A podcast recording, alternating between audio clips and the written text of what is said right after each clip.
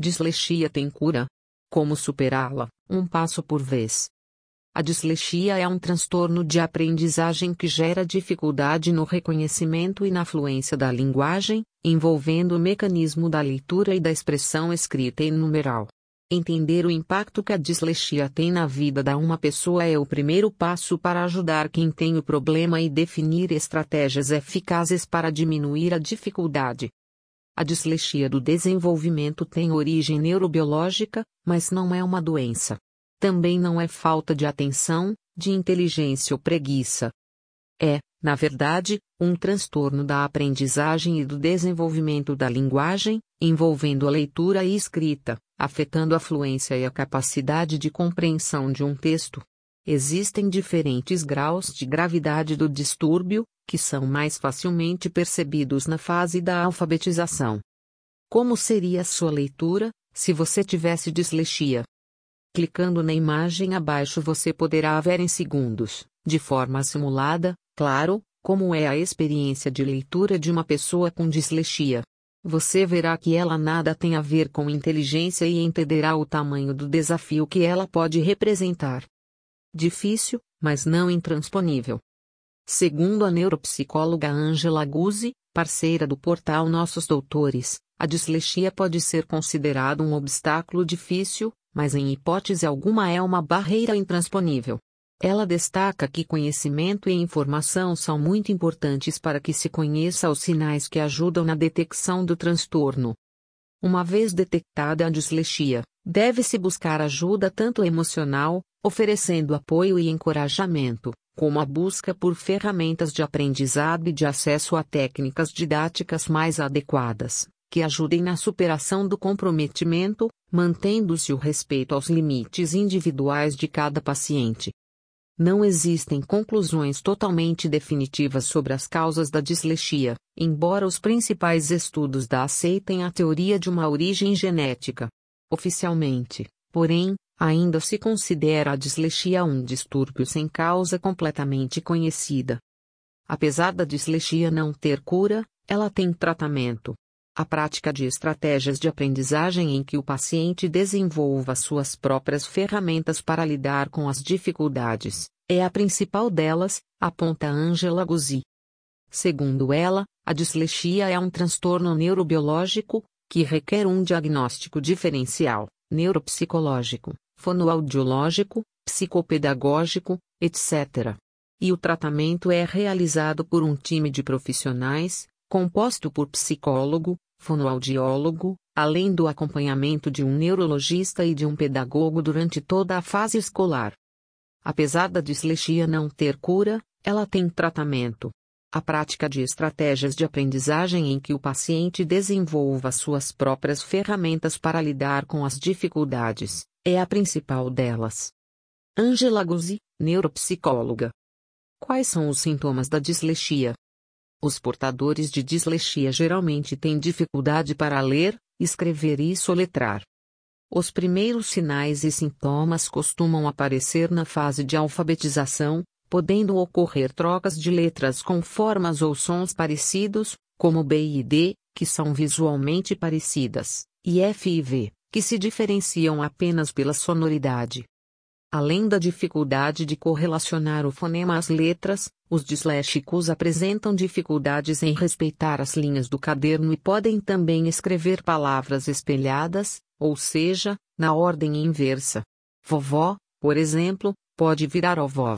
Eles podem errar a escrita, mesmo quando copiam de algum lugar a dislexia atinge de 0,5% a 17% da população mundial e, de acordo com a Associação Brasileira de Dislexia, pode se manifestar tanto em crianças, de qualquer sexo, quanto em adultos, o que significa que pode persistir na vida adulta.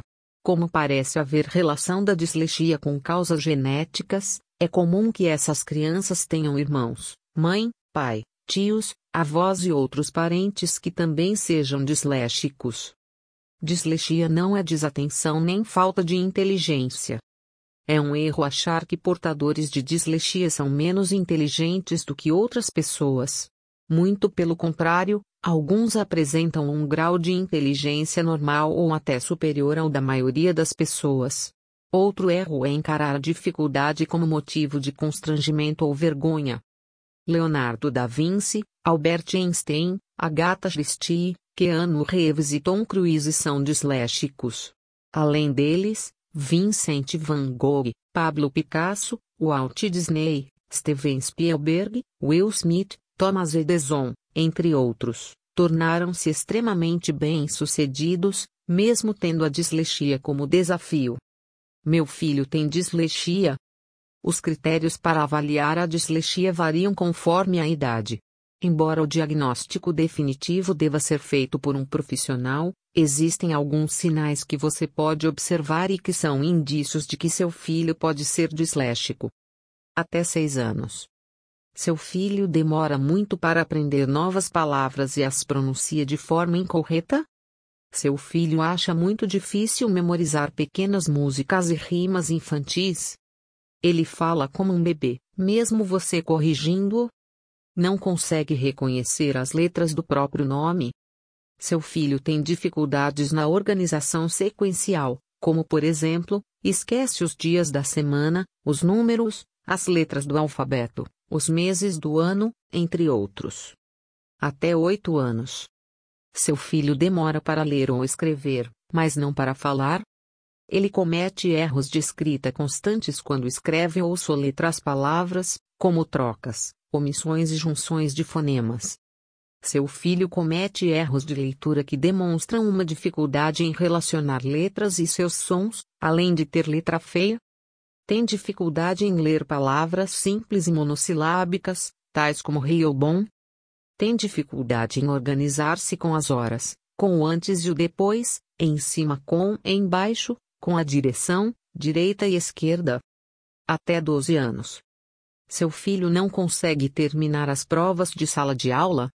Ele comete erros ao pronunciar palavras com muitas sílabas, ou omite parte delas. Com frequência, seu filho escreve de forma confusa e com muitos erros de ortografia. Seu filho confunde palavras de sonoridade semelhante. Ele tem dificuldade em memorizar números de telefone, datas importantes e até mesmo nomes? Mais de 12 anos comete erros na pronúncia de palavras com muitas sílabas ou mais complexas. O nível de leitura do seu filho está abaixo da maioria dos colegas da escola e ele evita ler em voz alta. Seu filho inverte a ordem das sílabas em uma palavra, inventa, acrescenta ou omite palavras ao ler e ao escrever. Ele apresenta muita dificuldade em aprender línguas estrangeiras, tem muita dificuldade na resolução de problemas de matemática que tenham uma leitura no enunciado? Cada vitória conta. A neuropsicóloga Angela Guzzi destaca a importância do apoio ao paciente, não só em relação à dislexia, mas também no bem-estar emocional e na construção de uma autoimagem positiva. Segundo ela, o objetivo é que o paciente não se sinta menor, nem questione sua inteligência. É fundamental fazê-lo perceber seus diferentes talentos e aptidões em outras áreas, enquanto se estimula seu objetivo pessoal de lidar com a dificuldade específica relacionada à linguagem escrita.